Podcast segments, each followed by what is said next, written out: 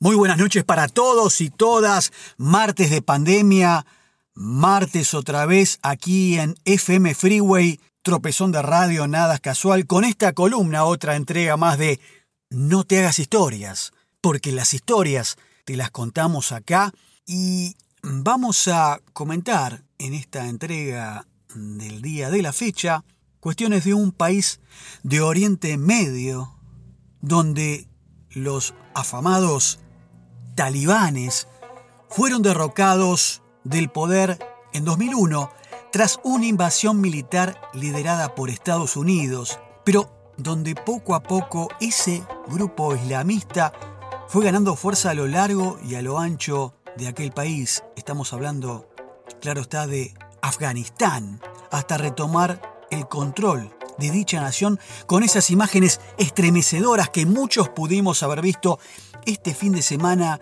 con ese avión norteamericano carreteando y cientos de afganos corriendo a la par en la misma pista, desesperados, tratando de abordarlo como fuera, colgados del fuselaje y que terminaron cayendo al vacío.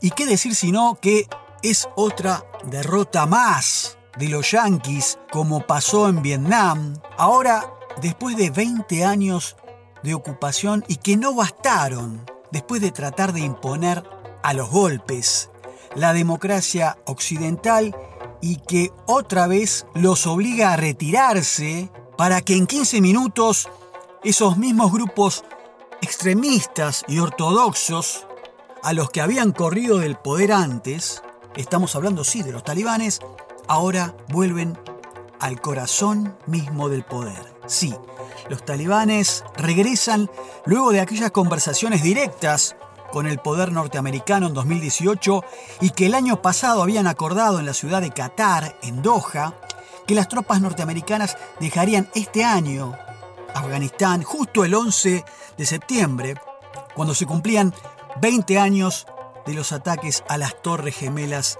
en 2001. Finalmente, el domingo pasado 15 de agosto, las fuerzas del Talibán declararon la victoria después de que el presidente afgano, Ashraf Ghani, abandonara el país y su gobierno colapsara. Cuando, atención con este dato, según informes de la misma CIA norteamericana, vaticinaban que el gobierno de Afganistán podría caer, sí, pero recién dentro de los seis meses posteriores a la salida del ejército norteamericano, pero que finalmente pasó este fin de semana. Pero, ¿por qué esa desesperación de los habitantes de aquel país con esas imágenes realmente patéticas, con esa desesperación de escapar, de dejar aquel lugar y cómo era o fue vivir en los 90 bajo el régimen de los talibanes en Afganistán? Bueno, Cansados de los excesos de los mujahidines y de las luchas internas después de la expulsión de los soviéticos, porque recordemos que antes había estado Rusia en Afganistán, la población de aquel país en general recibió con buenos ojos, sí, a los talibanes cuando estos aparecían por primera vez. Su popularidad inicial se debió a que en gran parte tuvieron éxito erradicando la corrupción, frenando la anarquía y trabajando para que las rutas y las áreas bajo su control fueran seguras, impulsando de esta manera el comercio. No obstante, los talibanes también introdujeron y apoyaron castigos acordes a su estricta interpretación de lo que es la ley islámica. Por ejemplo, ejecutando públicamente a asesinos y adúlteros que habían sido condenados y amputando a los que habían sido declarados culpables de robo. Asimismo, los hombres debían dejarse crecer la barba y las mujeres tenían que llevar una burka que les cubría todo. Los talibanes también prohibieron la televisión, la música, el cine, el maquillaje las mujeres y desautorizaron que las niñas de 10 años o más pudieran ir a la escuela. Sí, así como lo escuchan. Algunos afganos seguían haciendo estas cosas, bueno, claro, en secreto, arriesgándose a recibir estos castigos extremos. Los talibanes fueron acusados de diversos abusos culturales y de violaciones, claro está, a los derechos humanos. Un ejemplo notorio fue en 2001, cuando los talibanes siguieron adelante con la destrucción de las famosas estatuas del Buda de Bamiyan en el centro de aquel país, a pesar de la condena e indignación de todo el mundo con esas estatuas que después de sobrevivir casi intactas durante 1500 años, el régimen decidió que como eran ídolos, por tanto contrarias al Corán, fuesen destruidas. Las colosales estatuas fueron devastadas con dinamita y disparos desde tanques. No obstante, el gobierno japonés se ha encargado de la reconstrucción, pero de solo los dos Budas más grandes. Los talibanes fueron acusados de servirles de santuario a los principales sospechosos de los ataques de Osama Bin Laden y su movimiento Al-Qaeda. Pero, ¿qué curiosidades podemos observar en este lejano país? Bueno, Afganistán es el primer país del mundo cuando lo buscamos en orden alfabético y es uno de los pocos países que no tiene salida al mar y que solo se encuentra rodeado de tierra. En este país, por ejemplo, nació el polo. Sí, el deporte que se practica usando caballos, pelotas y un mazo, que aquí en Argentina también es muy afamado. Con una superficie de poco más de 652.000 kilómetros cuadrados de terreno, lo convierte en el país número 41 más grande del mundo en superficie, claro está. La moneda se llama o se denomina el afganí. La mayor parte son suníes y una minoría chiíes, pero en general son musulmanes.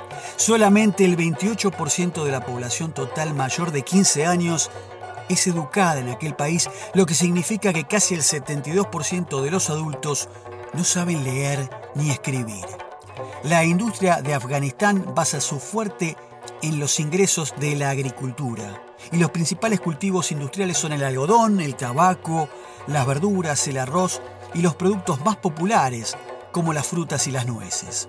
En el país se cultivan 37 clases de uvas diferentes. Sí, escucharon bien, está prohibido también el consumo de carne de cerdo y el azafrán, ese condimento tan español que todavía aquí se agrega sobre todo en platos como es el arroz, se convirtió en uno de los principales motores de la economía cuando decidieron invertir tiempo en producir esta especia y revenderla a través del mundo. El suelo de Afganistán contiene grandes reservas de plata, de cobre, oro, petróleo, cromo, gas natural, piedras preciosas y semipreciosas, sal, mineral de hierro, entre otros minerales. Es un país naturalmente rico.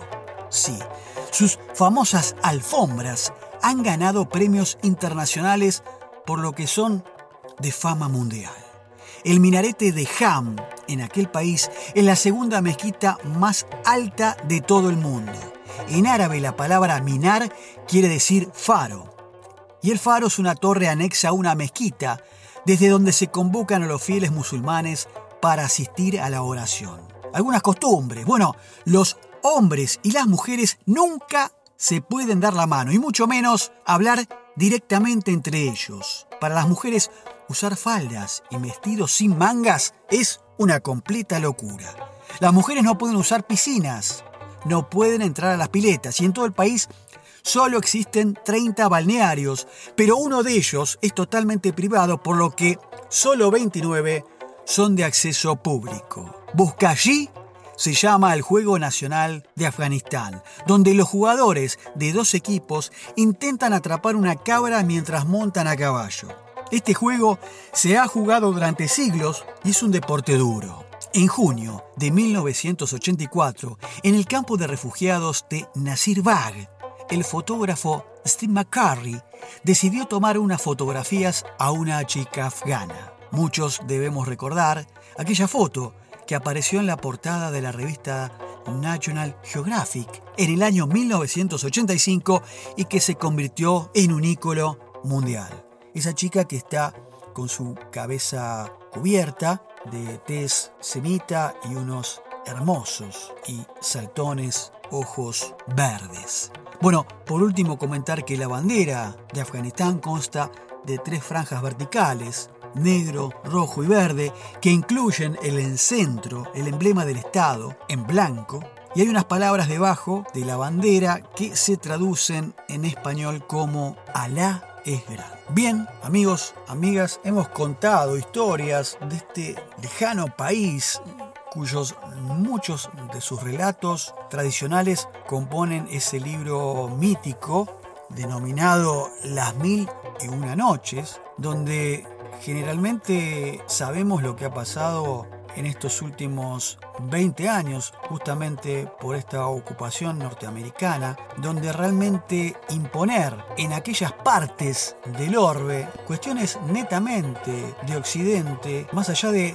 no respetar regímenes autocráticos, ni el modus vivendi de aquellas gentes que moran en aquellos países eh, no siempre resulta beneficioso. Amigos, amigas, nos encontraremos entonces el martes próximo, como siempre, aquí desde las 20 en Nada Casual Tropezón de Radio, con otra entrega más de No Historias, con cuestiones, bueno, que no siempre son abordadas de alguna manera en radio, y hoy contando esta historia bastante particular, con curiosidades de Afganistán, después de haber visto esas terribles imágenes en redes sociales, en medios. Un fuerte abrazo, un beso. Nos estamos escuchando. Chao.